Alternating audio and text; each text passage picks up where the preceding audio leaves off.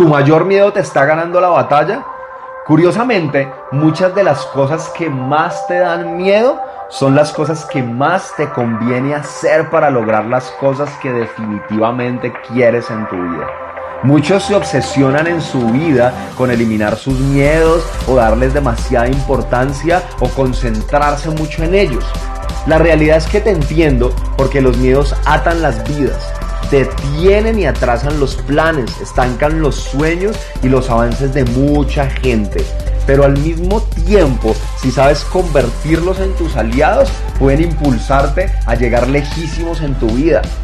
¿Te da miedo que tu familia pase por un mal momento financiero? Perfecto. Ve allá afuera y demuestra de qué estás hecho.